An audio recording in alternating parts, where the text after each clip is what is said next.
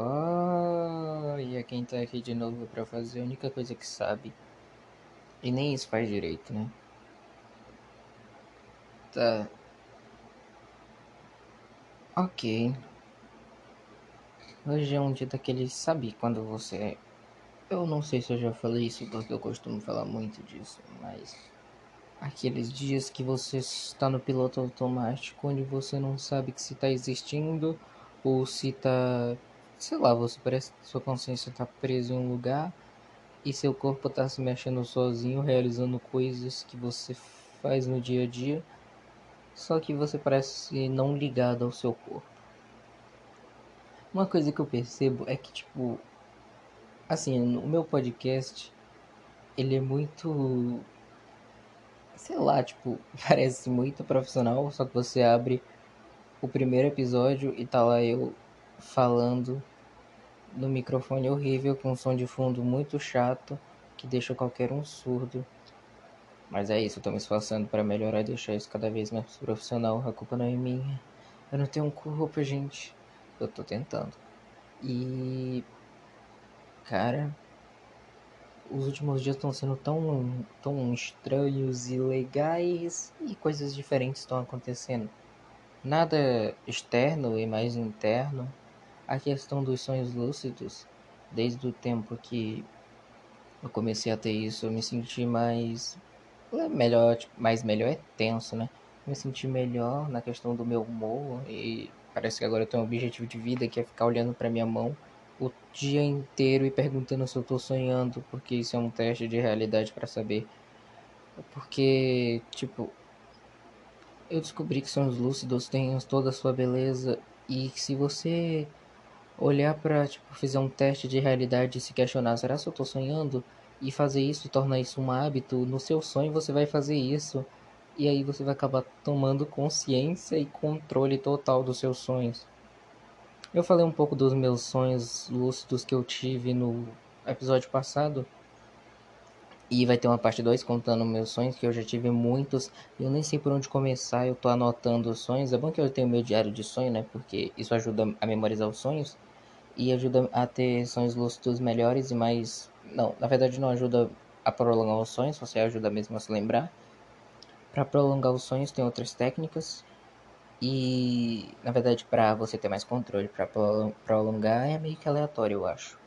E é bem legal, tipo, você pode fazer o que você quiser. Até agora é estranho a sensação, é tipo, no meu sonho eu tenho certeza que eu tô lúcido, que eu controlo tudo que e tudo que eu desejo parece que vira realidade lá. Mas quando eu acordo, parece que eu, eu tava sonhando que eu tava controlando, mas eu não tava controlando. E é impressionante o que o cérebro pode fazer, porque no meu sonho a temperatura, o cheiro é uma coisa, e quando você acorda a temperatura é outra, mano. É muito estranho, porém é legal, né? E é meio que bizarro alguns sonhos, porque um sonho você tá vendo pessoas cantando música que vai do português para inglês do nada, e outra hora você tá perseguindo uma menina que quando você. É, e vai sua cara, sua. Seu FPS, você tá numa câmera em primeiro PC e você tá correndo com a mão estirada nela, até que você vai correndo e vai mostrando só frame por frame. E quando você toca o ombro dela, ela se vira ela é o capeta. É, bem estranho, né? Aí você acorda, tipo, meio que. Sei lá, sinistro, algumas coisas bem sinistras. Mas você acorda um pouco espantado, mas não tanto, porque você, ah, é só um sonho. Aí você acorda meio que aliviado. E é muito bom essa sensação. Tá, eu, eu queria falar. Isso é o que tá acontecendo no meu dia a dia, então, né? Mas se você gostou daquele meu primeiro. daquele meu primeiro vídeo, é, daquele meu primeiro capítulo. Não, meu primeiro episódio falando de sonhos. Tá, porra, o que, que foi isso? Meu primeiro episódio falando de sonhos. Você vai gostar do que tem pra ouvir. Oxente. Opa, voltei, né? Para quem disse que tava profissional até agora, tive que parar a gravação porque eu achei que tinha um capeta invadindo meu quarto. O bom de não acreditar é que você não tem medo. É. E. Tá, eu não lembro o que, eu tava. Eu tava falando de sonhos e, e a pureza neles. eu lembrei da, da frase do outro, falando que, da, da pureza em meteoros e tal. Mas, enfim, era isso, acho que era isso que eu queria falar de sonhos. E se você gostou do, do primeiro capítulo, episódio do, do sobre sonhos lúcidos, meus relatos lá, né? É, vai ter segunda parte. Eu não sei quando, né? Eu tô gravando, eu tô tentando, tipo, ter meu primeiro sonho, sonho lúcido mesmo, que eu tô com certeza, porque até agora parece que todas as minhas ações dentro dos sonhos parecem que eu tô controlando lá, mas parece que elas foram pré-determinadas, é meio estranho. E. E eu vou tentar fazer, tipo, o mais rápido possível, só que, né, eu não tem como eu controlar o ter um sonho lúcido, eu consigo controlar lá dentro, mas obrigar meu cérebro a ter um sonho lúcido eu não consigo, né? Então, vamos esperar para ver. Se não tiver, eu vou gravar, se demorar muito, eu vou gravar mesmo assim, porque eu quero contar uns relatos de sonhos e muita coisa que eu descobri. É isso. E é sobre isso. Ok, e vamos para o próximo tópico agora aqui que eu queria falar. Era sobre. Eu não lembro direito, mas era sobre o. E eu acho que era budismo. É, era o budismo mesmo. Cara, eu, eu me interessei muito pelo budismo. Eu não sei se eu já falei da minha fixação por Buda e, e o budismo, mas até agora a filosofia do budismo foi a única religião que me pareceu interessante. Hum, tipo, mesmo sendo agnóstico, tipo, o Buda não é um deus e o budismo não é. As pessoas dizem que que não é uma religião, mas pode ser interpretada como uma, é mais uma filosofia, sei lá. Mas o budismo é muito da hora, tipo, todos os ensinamentos e as coisas que ele fala, é muito legal, embora é meio controverso as coisas, as frases que disseram que Buda falou, né? Porque eu não sei se realmente foi Buda que falou aquilo, né? Mas ok. Mas todo o fato, tipo, da, da vida dele, dele ter descoberto ele viu um corpo, um corpo, ele viu um homem doente, depois viu um homem morto. Não, era, eu não lembro, era um homem, era um homem velho, um homem doente e depois um homem morto. Isso meio que fez ele eh, meio que acordar pro mundo. Aí ele meio eu não lembro se ele fugiu, é, foi, ele fugiu, ele deixou a filha dele e a mulher, era os filhos e as mulheres e a mulher, e as mulheres, a mulher, sei lá, para trás e foi meditar. Tipo, o cara foi atrás de, de encontrar o, o que, que ele procurava e ele não sabia. Eu acho que ele não sabia o que ele estava procurando, ou sabia, não lembro. Mas eu só sei que ele foi lá e ele encontrou uns anciões, os conservadores, assim pode-se dizer, que estavam se privando de coisas como comida e água. Eu acho que água eles bebiam, né? Afinal, eles iam morrer se eles não bebessem água, né? Mas ok, acho que eles não bebiam, não sei. E aí ele passou lá um monte de tempo, tempo, e ele viu que aquilo não estava adiantando de nada e ficar meditando e se privando de coisas não estava ajudando em nada. Então ele aceitou comida de uma mulher que que achou que ele era um espírito que ia, que ia conceder um desejo a ela. Ela deu comida para ele e ele comeu. Aí os seguidores deles e os caras que estavam lá disseram: Ei, mano, esse cara aí já desistiu da linhagem. O cara tá, tá aceitando comida aí, tá comendo. Então ele desistiu, bora embora. Aí abandonaram ele. Aí ele foi, encontrou, ele foi caminhando, se levantou e ele foi para uma árvore e, e, lá ele meditou. E ele ficou lá, eu não lembro quantos dias. E aí ele só comia as frutas que caíam no colo dele e se alimentava. Não, eu espero, eu acho que isso era da primeira, na verdade. Eu acho que ele não ficou sem comer. Eu não lembro. Cara, foi tão, faz tanto tempo que eu vi a história de Buda. Tá, é meio. A história que eu tô contando aqui é meio controversa. Então, se você se interessou e quer saber e aprender mais, eu recomendo você estudar. Tem vários vídeos no YouTube aí, ou internet, artigos, várias páginas bem legais. E aí foi. E ele falou, tipo. Aí ele foi, e depois de passar um monte de tempo meditando, ele encontrou a tão sonhada iluminação. E aí ele virou Buda, aquele que despertou. Eu dei uma pausa e fui pesquisar e ele passou 49 dias de meditação para poder finalmente alcançar a iluminação. E isso é meio muito legal, tipo, cara, o meu problema com meditar é porque tipo, todo mundo fala: "Ah, você senta aqui, você faz isso aqui, você respira assim mas ninguém fala. Você pensa, o que é que eu vou pensar? Tipo, eu vou ficar olhando para a parede e pensar o quê? Porque, tipo, eles dizem, deixe seus pensamentos fluir, mas sem julgar seus pensamentos. Mas como que eu, eles estão dizendo para eu fazer uma coisa? Eu não controlo meu cérebro. Ou seja, se eles disserem, deixa fluir, aí eu vou, tá bom, tá bom, tenho que deixar fluir. Aí eu vou pensar. Aí eu não consigo pensar em nada, tipo, não flui. É igual minha respiração. Eles dizem, é, deixa sua respiração normalmente, sem forçar. Aí eu não consigo deixar minha respiração normal. Ela fica muito controvérsia. E eu acho que é bem legal. Eu queria ir muito num templo budista porque pesquisar pela internet é meio confuso, porque uma hora alguém diz outra uma coisa que você tem que fazer, outra hora outro diz uma coisa. E é muito estranho. É tipo você tá pesquisando uma coisa sobre a Bíblia.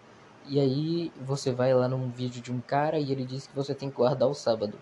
Aí você vai num vídeo de um outro e diz que não precisa. Aí você vai no vídeo de um outro ele diz que tomar café é pecado. Aí você vai no vídeo de outro ele diz que não pode, que tá nem aí, que tudo é permitido. E isso é meio estranho. Tipo, existem várias denominações da Bíblia e eu acho, eu não sei se é assim com o budismo, mas é meio controverso de aprender budismo sozinho. Então meu desejo é ir no templo, só que eu acho que onde eu moro não tem nenhum templo budista. Se pá, né? Mas igreja tem a cada esquina. Ai, que triste. Não, nada triste, né? Pera, que? Nada contra os cristãos, gente. Eu fui cristão 15 anos da minha vida, né? E eu tenho 15 anos, então. Ainda tá acontecendo. E. Tipo, é meio estranho parar pra pensar assim, porque do nada eu passei 13 anos da minha vida e acreditando em Deus. Quer dizer, é, até eu ganhar consciência, né? Então tira uns 4 anos aí, que era o tempo que eu tava inconsciente, que eu era um bebê, uma criança, né? E aí foi quando depois da pandemia eu comecei a ficar sozinho comigo e com meus pensamentos e com um TikTok. Isso nunca, não deixem seus filhos, se você não quiser um filho ateu, não deixe ele sozinho num quarto com TikTok, pelo amor de Deus. Eu comecei a refletir sobre tudo e todos os ensinamentos e comecei a ler a Bíblia. E aí eu pensei, mano, isso aqui não faz nenhum sentido. E foi aí que eu parei de acreditar em Deus. Por eu li a Bíblia tentando for, refor, reforçar minha fé e acabei é, perdendo? Talvez. E uma coisa que me irrita é a falsa a falsa interpretação ou a mentira ou o estereótipo, sei lá como se fala, mas sabe aquele ateu que eles botam nos filmes cristãos, tipo, eu tenho raiva de Deus porque ele matou não sei quem da minha família, aí agora eu tenho raiva de Deus. Não, você não é ateu se você tem raiva de Deus. Se você, primeiro, se você é ateu, como que você vai ter raiva de alguém que você não acredita? É a mesma coisa de você dizer que você não acredita na Sininho, mas foi ela que destruiu sua casa e você odeia ela. É a mesma coisa, praticamente.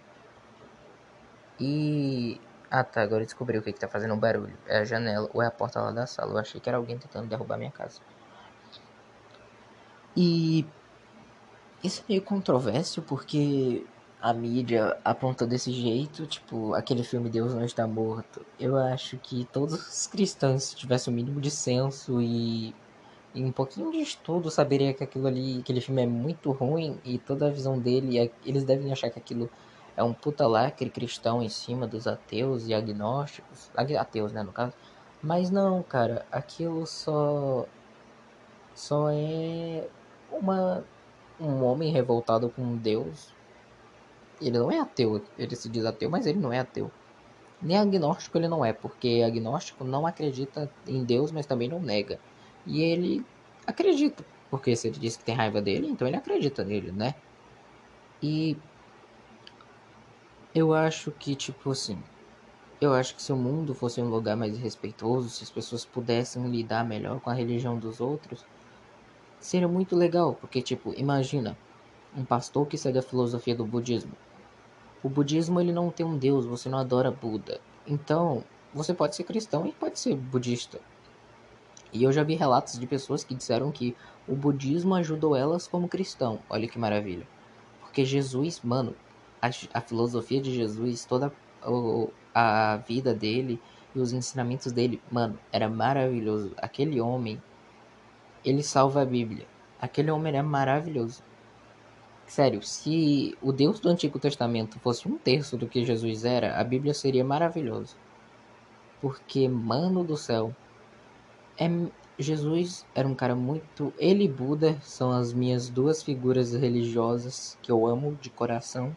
Mesmo não acreditando em Deus ou, ou Jesus, eu acredito, eu acho muito legal os ensinamentos deles. E se eu pudesse guardar Jesus e Buda num potinho, com certeza eu faria. Tá, isso é meio psicopata, mas ok, né? E eu comecei a ler Shumatsu no Valkyrie e eu me apaixonei pelo personagem de Buda. Qualquer coisa que me lembra Buda me deixa feliz por algum motivo. E é muito legal, tipo, tá bom que ele era só um humano, mas e Buda não era um deus. Tá, no Shumatsu no Valkyrie eles representam ele como um deus, mas ele não era deus, tipo assim, ele não nasceu um deus, ele se tornou um deus. E é bem diferente a origem dele, porque lá no, no mangá, a origem de Buda é tipo: ele tá lá no reino dele, aí ele vai visitar um reino de um outro amigo dele, aí ele, o amigo dele tá para morrer, e ele começa a desabafar para ele que ele não foi feliz, porque ele não viu até onde a água do rio descia, qual era o limite do mundo, até onde o céu iria, ele não viu nada disso. Ele teve de tudo, só que ele nunca pôde escolher nada, tipo, decidir nada por ele mesmo. E aí Buda, quando ele morreu, ele pegou. O Buda tava lá no, no, no funeral do amigo dele. Ele pegou o caixão dele e falou: Seguinte, meu parceiro. Eu vou fazer o que eu quero e eu vou pegar. E ele pegou o corpo do. o corpo no caixão e colocou no rio. E disse que agora ele o amigo dele poderia ver onde o rio descia, até onde o rio iria. E isso, tipo, aí ele foi e fugiu do castelo, de todas as riquezas dele, e viveu feliz ajudando os outros e, e fazendo o que ele quer, quando ele quiser, na hora que ele quiser. E é meio diferente porque Buda era um cara da paz lá no mangá, ou lá no, na, no budismo. No mangá ele chamava pra porrada uns caras que estavam querendo sacrificar uma menina pros deuses lá.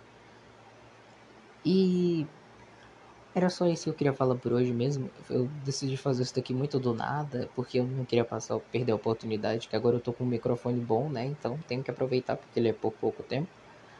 E obrigado você que viu até aqui.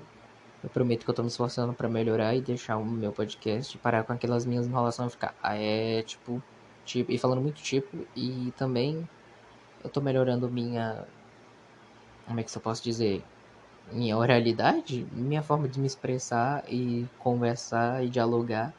E até que ficando melhor comparado aos meus primeiros episódios que eu ficava meia hora falando. É. E. Eu acho que aos poucos, aos poucos eu tô me acostumando e me sentindo menos esquizofrênico por ficar conversando com meu celular enquanto eu vejo ondazinhas ficar se mexendo. Ondazinha no caso é a altura que sai minha voz. E é isso, obrigado você que ouviu até aqui. É... Obrigado você que ouviu até aqui. E eu te vejo no próximo episódio. Ou não.